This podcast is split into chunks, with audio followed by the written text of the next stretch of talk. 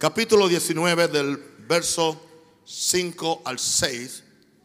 Estamos hablando acerca del reino de los cielos. Hoy sería el tema número 9. El tema hoy es en la iglesia, pero fuera del reino. Gente que están en la iglesia, pero están fuera del reino.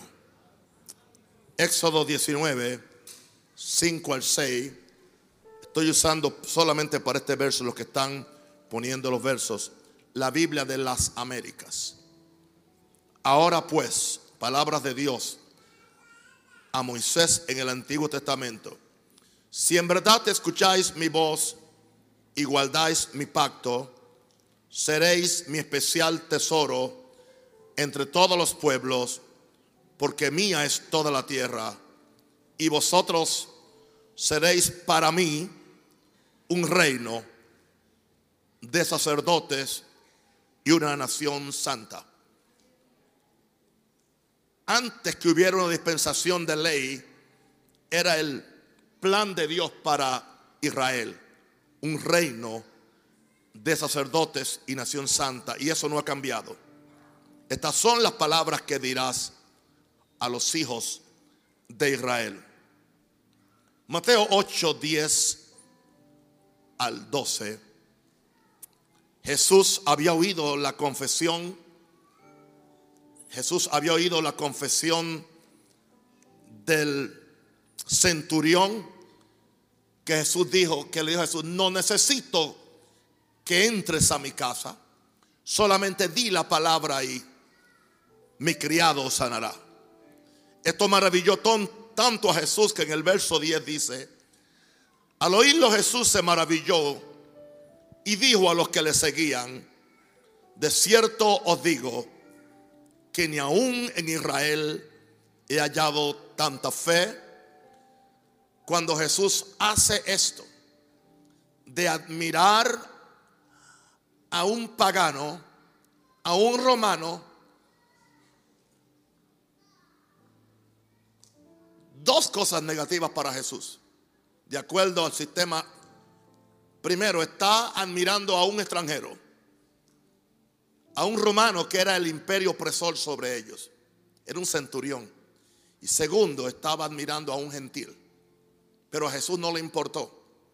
Cuando Jesús vio fe, o vio justicia, o vio el reino, a él no le importaba dónde estuvieran los principios él se maravillaba. Y eso reventaba al sistema religioso. Al oírlo Jesús se maravilló y dijo a los que le seguían, de cierto os digo, que ni aún en Israel he hallado tanta fe. Y os digo que vendrán muchos del oriente y del occidente y se sentarán con Abraham, Isaac y Jacob en el reino de los cielos. Mas los hijos del reino serán echados a las tinieblas de afuera. Es muy evidente que Jesús cuando vino a la cultura super religiosa de Israel, se convirtió en una piedra en el zapato para el sistema religioso. Escúcheme bien, queridos. Para el sistema religioso que había tomado el lugar del reino en Israel. Porque el sistema religioso siempre toma el lugar del reino. Sustituye. El reino sale. Porque el reino no, no armoniza con un sistema religioso. La predicación de Jesús no dejaba de ser chocante. Porque confrontaba a la gente con la hipocresía del corazón. Que creían que habían comprado a Dios con sus leyes, con sus ritos y con sus ceremonias. Creían que tenían a Dios de su parte o que ellos eran los escogidos. Todavía en el día de hoy, la gente, los judíos dicen que son la raza escogida. Y creen que eso es una garantía de que van a ir al cielo sin entrar por Jesús. Jesús es muy claro y enfático. que es posible estar lleno de religión, es posible estar envuelto en un activismo religioso, es posible hacer cosas a nombre de Dios, a nombre de Dios, y estar muy lejos del reino de los cielos. Lo mismo se aplica hoy con la iglesia. Vamos entonces a sostener lo que he dicho. Con lo único que sostenemos aquí nuestro, nuestra religión o nuestro cristianismo, porque no es religión, con la autoridad de la palabra de Dios. Sea Dios veraz y todo hombre mentiroso. Nadie puede argumentar con la Biblia, porque es la palabra de Dios. Es la espada cortante de dos filos que penetra hasta partir el alma y el espíritu. Mateo 3, 7 al 9. Al ver que muchos de los fariseos y de los saduceos venían a su bautismo, está hablando de Juan el Bautista, les decía, generación de serpientes. Mateo 3:7, por favor. Generación de serpientes, de víboras. ¿Quién os enseñó a huir de la ira venidera? Una pregunta. Y entonces, de esto predicamos el viernes pasado. Haced pues frutos dignos de arrepentimiento. Frutos que ameritan lo que ustedes dicen que son. Hoy enfatizamos el verso 9 y eh, el verso 9. Y no penséis decir dentro de vosotros mismos, Abraham tenemos por padre, porque yo digo que Dios puede levantar hijos, Abraham, aún de estas piedras. Mi primer punto en esta noche acerca de este mensaje, donde estoy diciendo que hay gente que está en la iglesia pero fuera del reino, es la gente que está en la iglesia y fuera del reino, confían en su genealogía espiritual o su cultura religiosa para reclamar sus derechos como hijos de Dios. Al confiar en su genealogía espiritual y en su cultura religiosa o en su afiliación ministerial o su pertenencia a un cuerpo cristiano, están dando a entender que eso es más importante que arrepentirse, es más importante que producir frutos dignos de arrepentimientos. Juan, mientras él predicaba de arrepentimiento, volviendo el pueblo hacia Dios, no estaba hablando en vano. En el verso 9, no penséis, el hombre era un profeta, y el profeta desnuda el corazón del oyente muchas veces. Él le dice, no piensen dentro de ustedes exactamente lo que estaban pensando. No lo piensen, porque yo sé lo que están diciendo. No tenemos que, arrepentirnos porque somos hijos de Abraham, tenemos por padre Abraham. No tenemos que arrepentirnos porque somos miembros de una iglesia. Hemos estado mucho tiempo con una denominación o somos parte de un sistema, somos la gente reformada, somos la gente evangélica, somos la gente que tenemos la ortodoxia cristiana.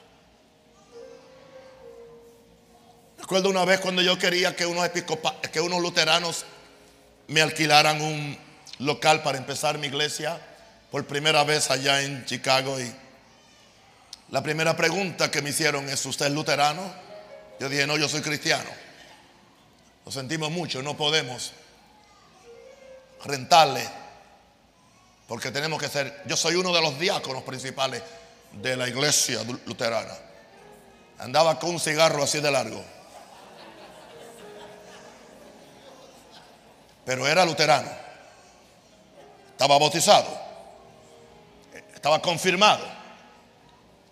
Sabemos nosotros que nosotros bregamos con una cultura latinoamericana donde la primera excusa que la gente hace cuando usted le habla es, yo soy católico, fui bautizado, fui confirmado, primera comunión. ¿Sabe lo que le diría Juan Bautista hoy? No, no empiecen a decir soy católico, pero tampoco empieza a decir soy evangélico. O soy, o decir soy de Maranata, porque yo lo incluyo a ustedes. Nadie puede decir que yo no uso el nombre nuestro. No es el nombre. No es que tú pertenezcas a un cuerpo visible. Es que pertenezcas al cuerpo invisible que se llama Jesús. Hello. Y esto yo no lo negocio con nadie. Lo que le está diciendo Juan es, están en la iglesia, usando la tipología iglesia, pero están fuera del reino. ¿Cuántos hay hoy así? Bueno, vamos entonces al segundo punto para sostener la tesis de esta conferencia. Ellos, los que están en la iglesia y fuera del reino, creen que tienen una confesión mecánica, una confesión doctrinal, una confesión intelectual de Jesús como Señor. Y creen que es suficiente para entrar en el reino. Y se requiere más que una confesión, se requiere más que una declaración, se, requiere obras correspondientes a lo que tú confiesas. ¿Cómo Jesús enfocó esto? Vamos a Mateo 7, 21, 23. No todo el que me dice Señor, Señor. Mateo 7, 21. No todo el que me dice Señor, Señor, entrará en el reino de los cielos. ¿Lo estaban confesando, no? ¿Lo estaban diciendo, no? Pero dice, no todo el que me dice esto va a entrar en el reino de los cielos sino el que hace. Diga, el que hace. Hay por ahí, entiendo, una enseñanza de gracia que está en contra de hacer. Yo soy un gran predicador de gracia, pero yo nunca he anulado la responsabilidad de dar frutos y de producir obras que ameritan tu arrepentimiento. La gracia de Dios no te salva para dejarte infructuoso o para dejarte inactivado. La sangre, te, digo, la gracia te hace producir frutos dignos de arrepentimiento y la gracia te activa para hacer la voluntad de Dios.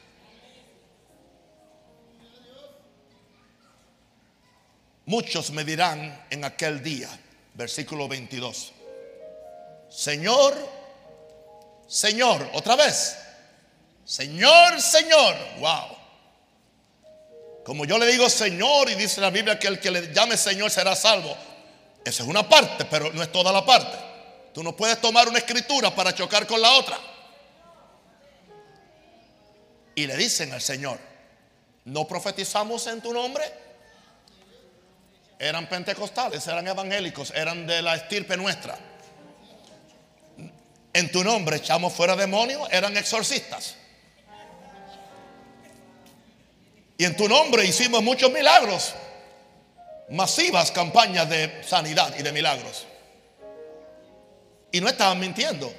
Estaban diciendo lo que habían hecho en su vida. Profetizamos en tu nombre. En tu nombre echamos fuera demonios. En tu nombre hicimos muchos milagros. Oh, wow. Lo que la gente hoy más admira, lo que la gente aplaude, lo que la gente cree que es el salvo, lo que la gente cree que es estar en el reino.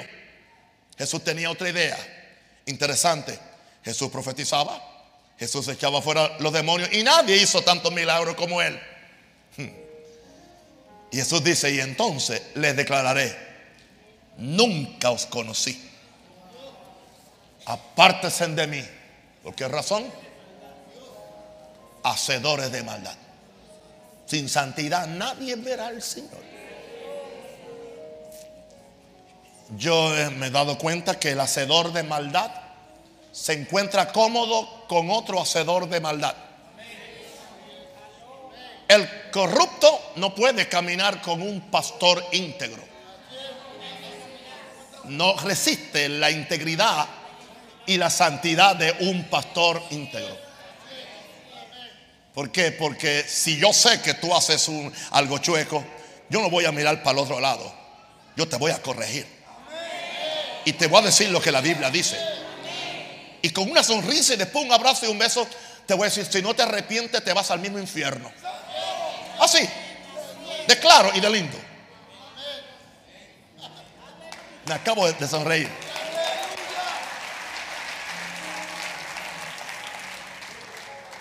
Alguien diga aleluya. Pero donde te pasas la mano, siempre y cuando que traigas la plata. O traigas tu cuerpo y lo sientes ahí para hacer un numerito, nada de eso. Estamos edificando un reino. Aleluya, no un juego de pelota o de fútbol. Donde la gente viene a aplaudir, a gozarse, a brincar. Pero cuando salen nadie pertenece a nadie. Aquí pertenecemos a Jesús. Así que puede, en la iglesia se puede entrar con una confesión mecánica, doctrinal, intelectual. En el reino no. En el reino hay que ser hacedores de justicia. Número tres. Vamos a la tercera cláusula de este mensaje tan emotivo y tan... Veo que a todo el mundo se le están parando los pelos, que algunos pelos me están pinchando acá en el púlpito.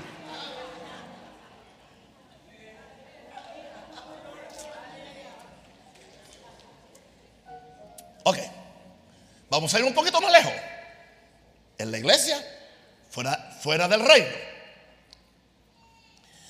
ellos aún se ponen de acuerdo con Jesús en cuál es el primer y más grande mandamiento. Oh, sí. Tú dices algo, ellos saben el verso. Quizás tú no sabes la referencia, tú solamente sabes una idea del verso. Ellos saben capítulo y verso, comas y tildes, la iota. Ellos saben dónde poner los puntos y todo. Saben el contexto histórico, intelectual, gramatical, cultural. Saben todo eso pero no conocen el rey. Marcos 12, 28 al 34. Vamos a ver, por favor, que los hermanos quieren ver la escritura, están deseosos a ver si esto es cierto. Marcos 12, 28 al 34. Vamos a ver. ¿Cuánto están aprendiendo? Una hermanita llegó por primera vez ayer al Centro Internacional en el Oeste y dijo, aquí hay clases especiales para líderes. Y yo dije, esta noche acabé de dar una. Acercándose uno de los escribas que los había oído disputar y sabía que les había respondido bien, le preguntó, ¿cuál es el primer mandamiento de todos? Jesús le respondió, el primer mandamiento de todos es, oye Israel, el Señor nuestro Dios, el Señor uno es, y amarás al Señor tu Dios con todo tu corazón y con toda tu alma y con toda tu mente y con toda tu fuerza. Estas son palabras de Jesús. Este es el principal mandamiento.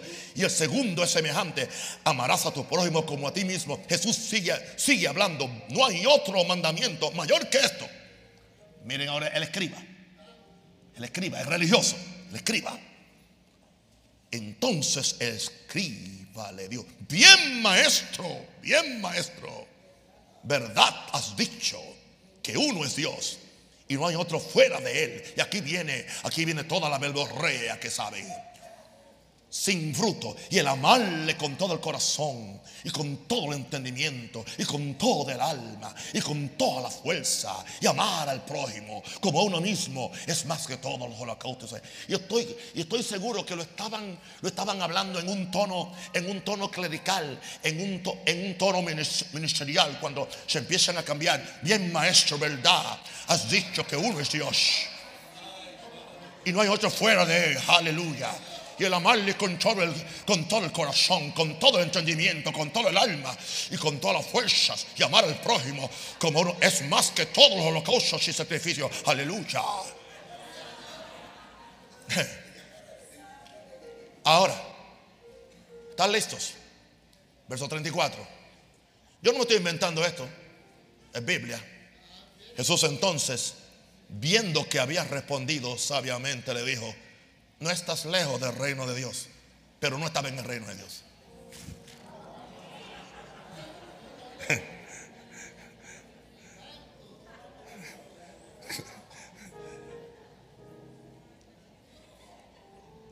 ¿Saben lo que la Biblia enseña?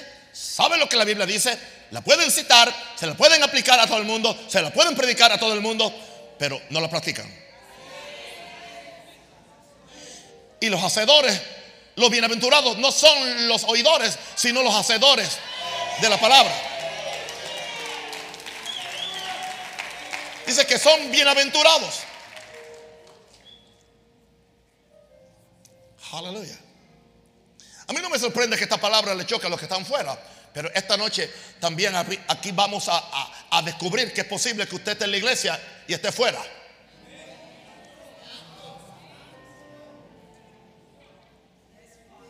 Jesús le respondió, no estás lejos del reino de Dios. Y ya ninguno, ninguno se atrevía, ninguno se atrevía a preguntarle.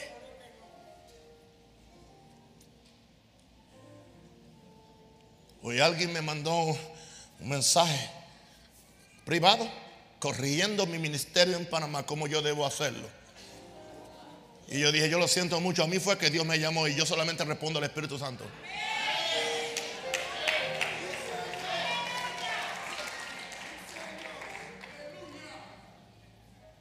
Bueno, ¿alguien puede diferir con mi tesis? ¿Alguien puede diferir con la palabra?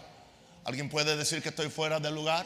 le doy permiso a usted que usted me diga que estoy totalmente y si y podemos hacer aquí ahora en televisión usted yo, agarro una silla y usted otra y cómodamente le doy que usted aquí y los dos usando solamente la Biblia hacemos un intercambio que podría subirme los ratings en YouTube como nunca antes.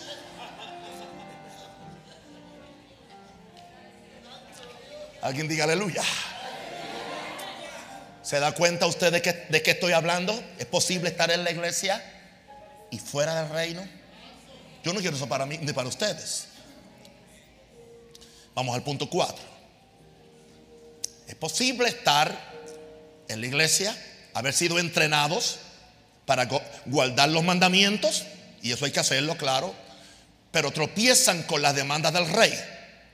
Entrenados, pero tropiezan con las demandas del rey.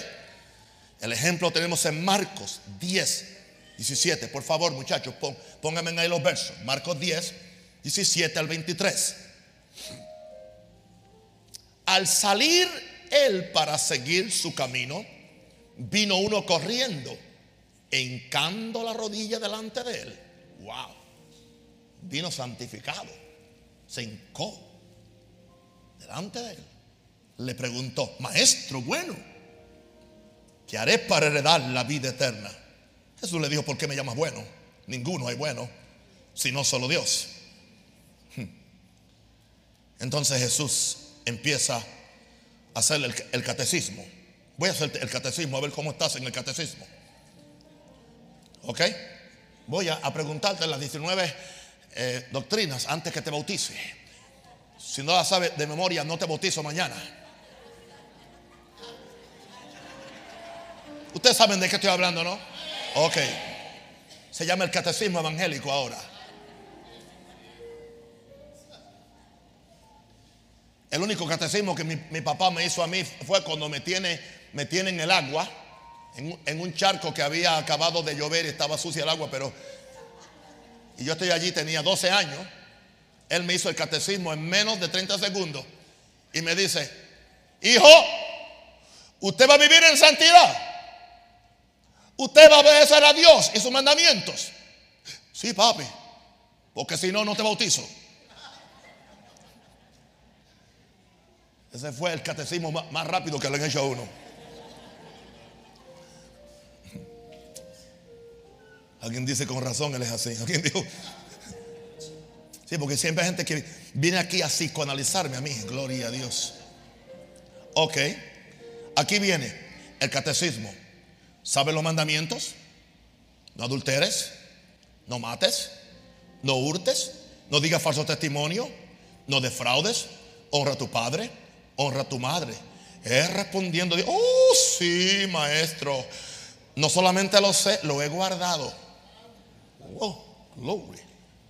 Desde mi juventud, desde mi niñez lo he guardado. O sea que, ¿tiene algo más que preguntarme? Jesús le dijo, wow.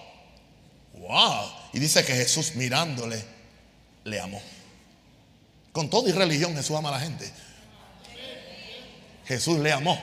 Que eso Jesús dice, le amó. Fue rápido para contestar. Él dice, impresiono a Jesús y paso la prueba. Porque yo quiero ser parte de, de, los, de los doce. Ok. Jesús le dice, una cosa te falta. Una cosa te falta. Anda, vende todo lo que tienes. Dalo a los pobres. Y tendrás un tesoro en el cielo. Y ven y sígueme tomando tu cruz. Nadie se asuste. Jesús no le pidió eso a más nadie en todo su ministerio. La única razón por la cual Jesús se lo pidió era porque Jesús sabía que era avaro. Él podía conocer todos los mandamientos, citarlos de memoria, pero no podía soltar el ídolo de su corazón, era su plata, su dinero. No, no agarre esto como una prueba para decir que todo el que se convierte tiene que venderlo todo y darlo todo, como han hecho grupos que se han, han convertido en grupos sectarios. Porque eso no fue lo que Jesús, eso no es lo que Jesús está diciendo.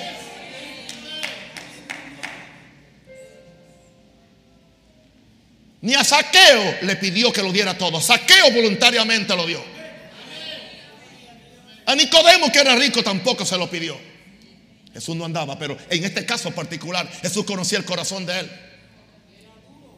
Y como él vino con una altura, con una altura, entiende, a impresionar a Jesús con los mandamientos, con el conocimiento amplio que tenía de las escrituras. Ok, está bien. Ok. Te falta una cosa y quiero ayudarte ahora.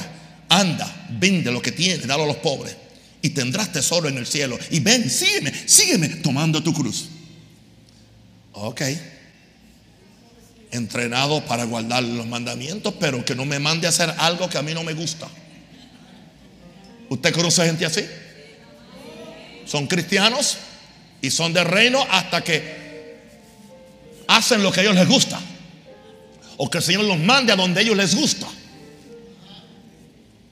Pero él afligido por esta palabra se fue triste, porque tenía muchas posesiones. Y yo estoy seguro que Jesús no quería dejarlo a él en la bancarrota. Quiero aclarar esto para aquellos que creen que yo predico pobreza. No predico pobreza, pero tampoco predico avaricia, predico reino. Y más tarde van a ver en una de estas lecciones cómo el reino puede bendecirte mucho más allá de lo que tú has pensado o has imaginado. En el reino hay recursos, hay bendición. Yo sé que Jesús no quería dejarlo en la bancarrota porque después los discípulos le preguntan, ¿y nosotros que lo hemos dejado todo? Jesús dice, yo no he conocido a alguien que haya dejado padre, madre, hermano, casa, propiedades por mi reino. Que no reciba cien veces más en esta vida. Y en el siglo venidero la vida. Eso no suena a un Jesús que lo iba a dejar en la, en la bancarrota. Pero Jesús tenía que quitarle todo lo que, en lo que él confiaba para después Jesús darle todo confiando en Dios.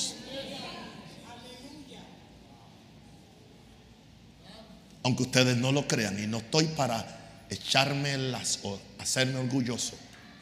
Yo tuve que dejarlo todo para que Dios empezara a bendecirme. No porque vine necesitado, no porque vine corriendo, huyendo, simplemente porque fue lo que Dios me dijo. Déjalo todo. Siembra, da, reparte o déjalo ir simplemente. Eso se llama reino. Y cuando tú haces eso, lo demás viene. Lo demás viene. Ahora, ahora, está bien. Gracias, gracias. Gracias, gracias. Pero él afligido por esta palabra se fue triste porque tenía muchas posesiones. Entonces Jesús mirando alrededor dijo a sus discípulos, cuán difícilmente entrarán en el reino de Dios los que tienen riqueza. Pero entonces los discípulos se asustaron y dice, ¿quién podrá ser salvo? Jesús dice, no, no, tranquilo. Le, voy a explicar lo que yo quise decir. Los que confían en riquezas.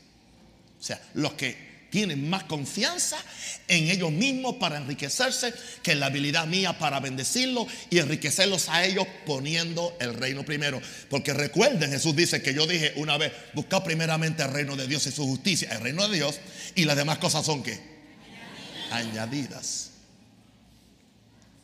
Bueno, el joven se quedó con la iglesia, pero nunca entró al reino.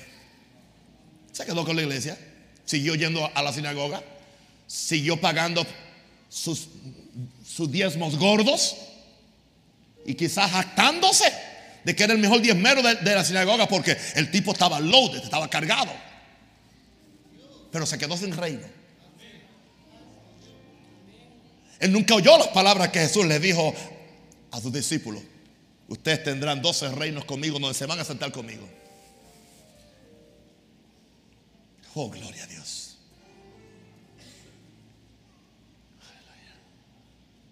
Yo estoy pensando en el reino de Dios. Levanta la mano de gracias. De gracias, de gracias, de gracias. Gracias, Padre. Revélame el reino. Diga, revélame el reino, Señor. Ok. Vamos entonces al número 5.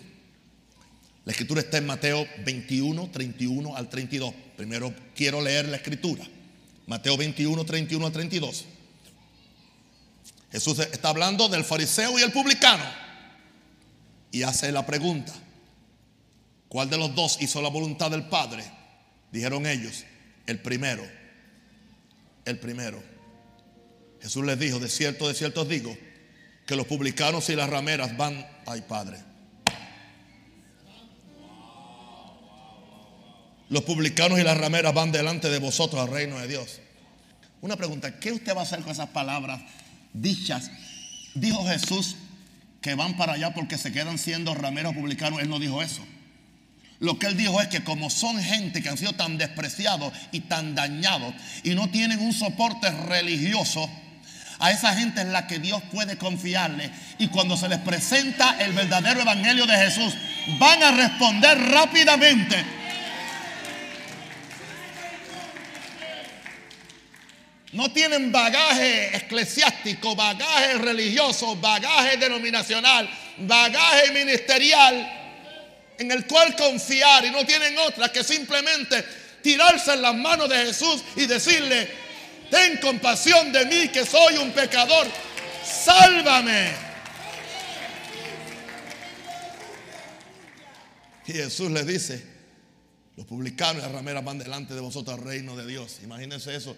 Jesús tenía una forma de hostilizar al sistema. Una piedra en el zapato. Con razón lo mataron. Por favor, oren por mí. Amén. Verso 32. Porque vino, vino a vosotros Juan en camino de justicia y no le creísteis. Juan vino, Juan vino. O sea, hoy santo, ¿oyeron eso? Aplíquese eso. Escúchate eso, lo que yo te estaba diciendo afuera. ¿Cómo vino Juan? ¿En camino de qué? de justicia y no le creíste. Y no le creíste. ¿Sabe una cosa? Que Juan no hizo un milagro. Juan no hizo un milagro. Juan no hizo, predicó el reino y no hizo un milagro. Y yo creo en milagro. Y yo creo en señales. Juan no. Los milagros no salvan a nadie. Los milagros son un un alivio temporero, sea de una enfermedad, de una pobreza, de una miseria, porque al fin de cuentas, si Cristo no viene antes, todos nos vamos a morir. El reino es más que un milagro temporero para aliviar una situación. El reino tiene promesas para tu estado eterno, tu recompensa eterna. De forma que el reino que se recibe ahora por fe adentro de ti, un día se manifiesta donde tú vas a reinar con Él en la Nueva Jerusalén. Alguien dice aleluya.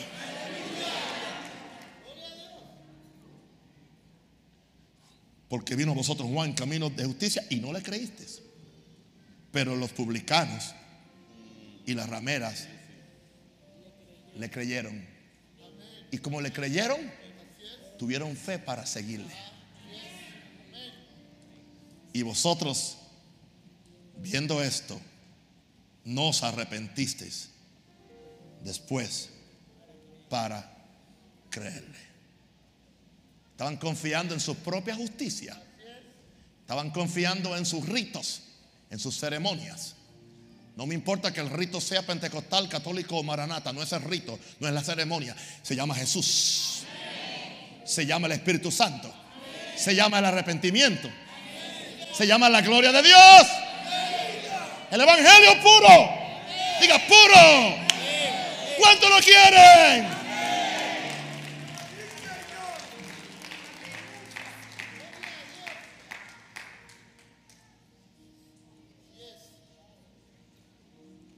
Hay evangelios que son como unos billetes que llevé al banco los otros días. Eran falsos.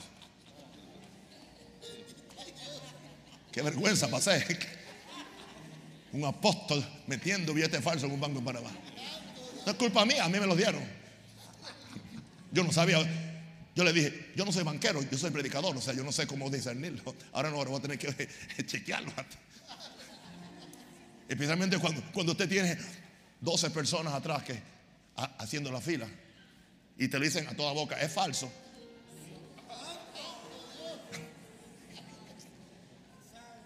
Bonito, planchadito, se ve nuevo, pero es falso. Yo no quiero un evangelio bonito, planchadito, con todos los colores, con todas las gráficas, estrellas, pero es falso. Prefiero un billete de 50, porque eran de 50. Prefiero un billete de 50 que esté estrujado, que le falte una esquinita, pero cuando lo toquen digan, es verdadero. Hello, hello, hello, hello, hello, hello.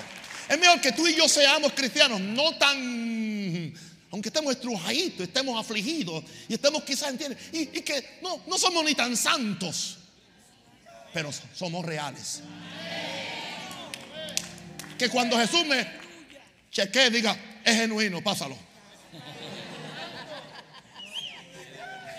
Soy genuino, diga, soy genuino. Oh, glory, glory, glory, glory.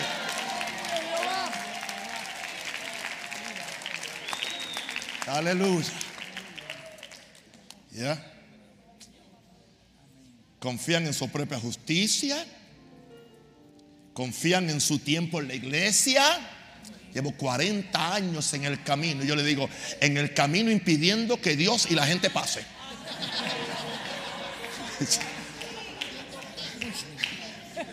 Si estás en el camino, sí, pero eres un obstáculo en el camino. Ni Dios puede pasar donde tú te paras. Confían en su propia justicia, en su tiempo, en las actividades que hacen a nombre de Dios confían en sus posiciones, confían en sus cargos. Ah, pero se resisten a responder a la predicación de arrepentimiento que siempre nos tenemos que seguir arrepintiendo, no importa el grado que tengamos, el oficio que tengamos o los años que hemos estado en la iglesia. Yo no me la creo. Soy débil, soy frágil, necesito a Dios, necesito su gracia, su perdón y que me revele que necesito conocerle a Él cada día más y más. Porque el que piense estar firme, mire que no caiga.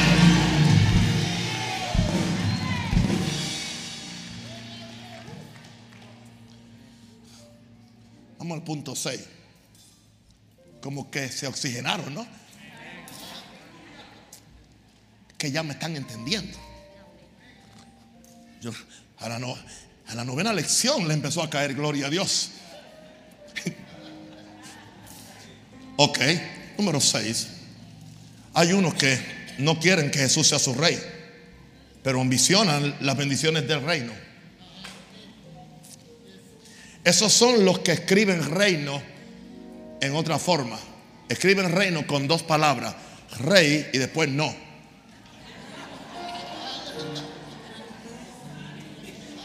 ¿Capis? ¿Entendieron? Así escribe reino. Rey, no.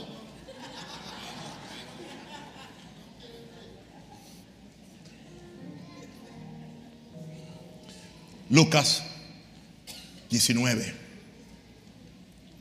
11 al 14. Quiero que lean esto con detenimiento, con meditación y con amor. Oyendo ellos estas cosas, prosiguió Jesús y dijo una parábola por cuanto estaba cerca de Jerusalén y ellos pensaban que el reino de Dios se manifestaría inmediatamente, está hablando del reino, dijo pues un hombre noble se fue a un país lejano para recibir qué? Un reino y volver. Y llamando a diez siervos suyos, les dio diez minas y les dijo, negociad entre tanto que venga, trabajen con los recursos del reino que le estoy dando. Los quiero bendecir a ustedes, pero también quiero bendecir mi reino. Dios nunca te pone a trabajar por su reino sin, sin darte a ti algo. Aquí está esto, negocien con esto, entre tanto que vengo. Pero sus conciudadanos le aborrecían y enviaron traer tras él una embajada diciendo, no queremos que este reine sobre nosotros. Jesús le estaba hablando al establecimiento religioso fariseo de su tiempo, que no querían, en otras palabras, queremos las bendiciones del reino, wow, que nos entregue las diez minas y vamos a trabajar, pero no queremos que reine sobre nosotros. Ese es el problema cuando queremos las bendiciones del reino, queremos la prosperidad y no hay ningún problema. La sanidad, la paz, todas las bendiciones que vienen por razón del reino de Dios. Pero yo voy a vivir mi vida independiente. El rey no se va a meter con mi tiempo. Mi tiempo es mío. El rey no puede decirme. El rey no me va a decir a mí que puede decirme en un momento el rey. Nadie. El rey. Solamente el rey. Decirme, vas a entregar todo ese cheque para, para mi reino. Pero el rey. Dije, dije el rey. El rey. Solamente un rey. Se llama Jesús. No hay otro. Ni en Panamá, ni, ni en Venezuela, ni, en Brasil. Se llama Jesús. A eso es que me refiero. Pero quieren las bendiciones, pero no quieren oír al rey. Tú no conoces el reino hasta que tú no estás dispuesto a, a, cumplir las demandas porque el rey tiene poder absoluto. Absoluto. Sabemos que nuestro rey no es, no es arbitrario tampoco. O sea, nuestro rey es diferente. Él no es arbitrario, él no es, él no es dictatorial, él no es tirano, pero sigue siendo absoluto. No nos equivoquemos. No nos equivoquemos. Él sigue siendo absoluto. Entonces, esta gente que quiere las bendiciones y no quieren al rey, están en la iglesia, pero se quedan fuera del reino. Ahora, ahora algo bien importante en el punto 7. En el punto 7. Mateo 13, 10 al 15. Vamos a hay que leer la escritura porque de la única forma que usted puede entender esto es leyendo las escrituras. Entonces, acercándose. Recuerden también, mis queridos, yo no solamente le estoy predicando a ustedes, yo, yo le estoy predicando a miles, millares de, de cristianos del Ministerio Mundial Manata en el mundo, además de los miles y miles otros que me están escuchando por las redes y que están siguiendo estos mensajes y que están siendo edificados y muchos pastores lo están predicando verbatim y tienen el derecho a hacerlo si quieren. Son libres. Vamos entonces a Mateo 13, 10 al 15. Entonces, acercándose los, los discípulos, le dijeron, ¿por qué les hablas por parábola? A Jesús. Él respondiendo les dijo, miren esto, porque a vosotros os he dado saber los misterios del reino de los cielos, más a ellos. En Marcos dice, los que están fuera, no les he dado.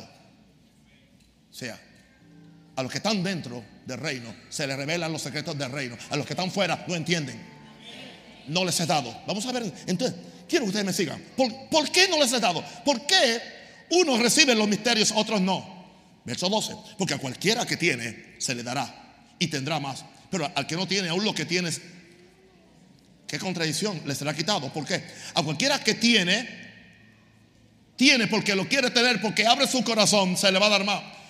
Pero al que no tiene, porque no quiso lo que se le quiere dar, aún si tiene algo, le será quitado. ¿Entiende? Ok, por eso, aquí está la explicación. Por eso les, les hablo por parábolas a los de afuera. A ustedes no. A ustedes en secreto les explico todo. ¿Por qué? ¿Por qué les hablo por parábolas?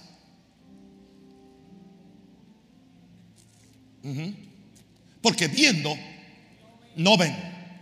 Oyendo, no oyen, ni entienden. De manera que se cumple en ellos la profecía de Isaías, que dijo, de oído oiréis y no entenderéis, y viendo veréis, y no percibiréis. percibiréis. ¿Y por, qué razón? ¿Por qué razón? ¿Por qué, ¿Por qué razón? Aquí está la clave, el verso 15. El verso 15 usted debe subrayarlo. Por favor, subrayelo. Memorícelo porque aquí está la clave. Porque el corazón de este pueblo sea que engrosado. Y con los oídos que oyen pesadamente. ¿Cuál es el problema? ¿Dónde está el problema? ¿Dónde está el problema en el corazón? El corazón de este pueblo se ha engrosado y con los oídos oyen qué? Pesadamente. ¿Y qué es lo próximo? Ciegos. Han cerrado sus ojos. ¿Y qué más? No ven. ¿Ok? No oyen con los oídos. ¿Por qué? Se les cerró la audición espiritual. Hay un pueblo que está en la iglesia que no tiene oídos para oír, ojos para ver, corazón para entender. Y no importa lo que tú le prediques, no importa cómo tú le expliques, no importa, no quieren cambiar, no quieren cambiar. Hay gente que no quiere cambiar.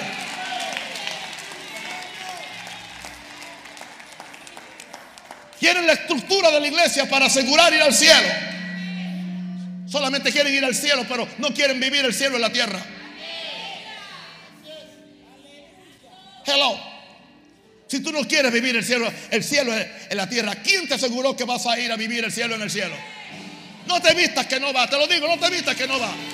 Así mismo, de una vez, tranquilo, de una vez. Soltarme de una vez. El corazón de este pueblo se ha que engrosado, con los oídos oyen pesadamente han cerrado sus ojos para que no vean con los ojos y oigan con los oídos y con el corazón entiendan. No pueden entender. Y por lo tanto no se pueden convertir. Y por lo tanto no pueden ser sanados. Y no, no le eches la culpa a Dios, el corazón nuestro. De toda cosa guardada, ponte la mano en el corazón, de toda cosa guardada. Kira la macaya. De toda cosa guardada ¿Te das cuenta que veces por qué el milagro no viene? ¿Por qué la sanidad no viene? ¿Por qué la bendición no viene? Porque el corazón está engrosado, el corazón está, está mal, el corazón y está confiando en, en una justicia en vez de confiar en Jesús.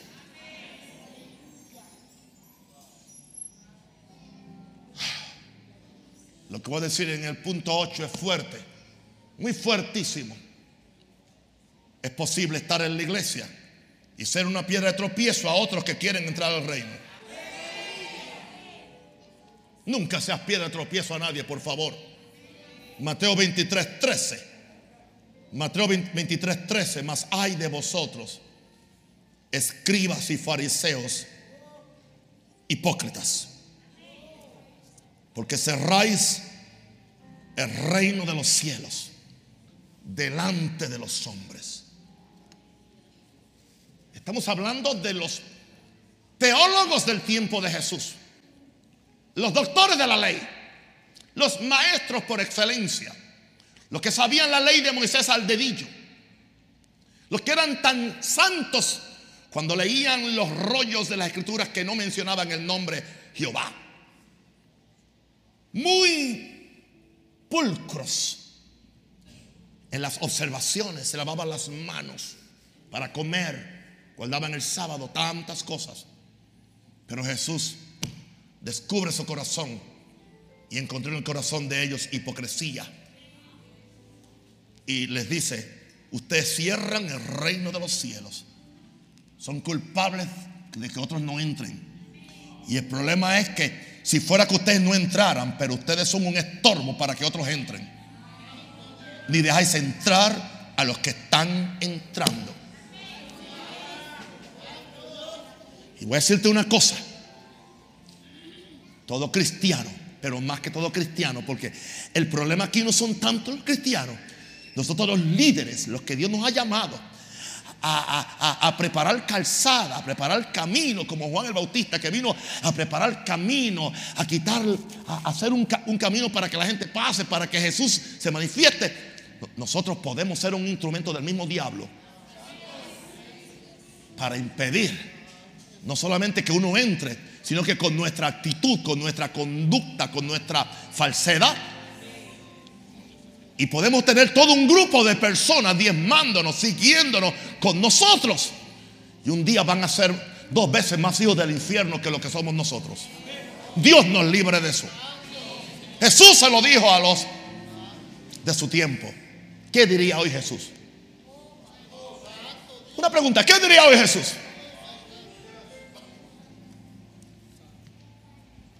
Termino diciendo esto, dos pequeñas ideas. La iglesia se ha convertido en una democracia donde la gente cree que tiene libre selección de acuerdo a sus preferencias.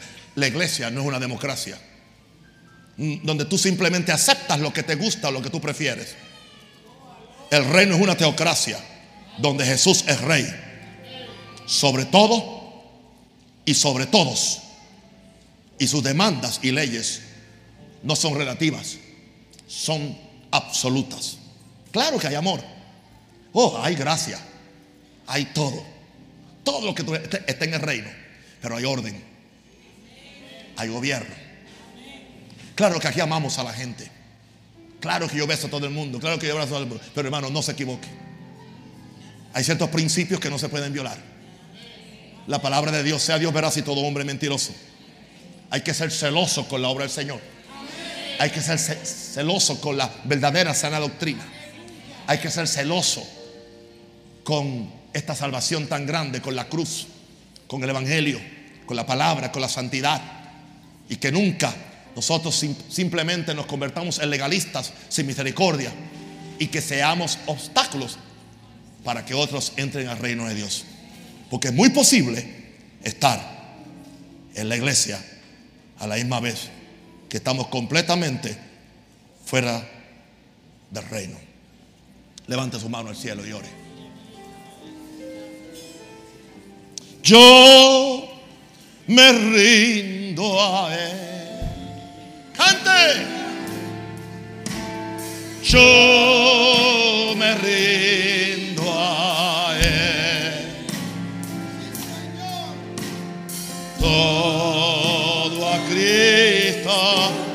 Yo me entrego. Quiero ser. Tú eres mi rey rey, eres mi rey. Yo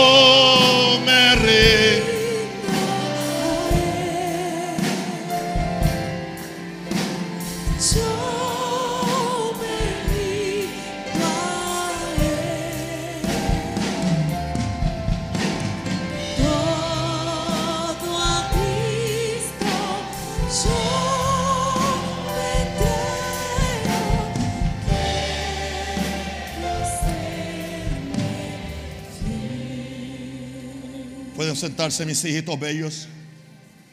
Yo declaro en el nombre de Jesús que ustedes que están en este lugar son gente de reino. Diga, diga, somos gente de reino.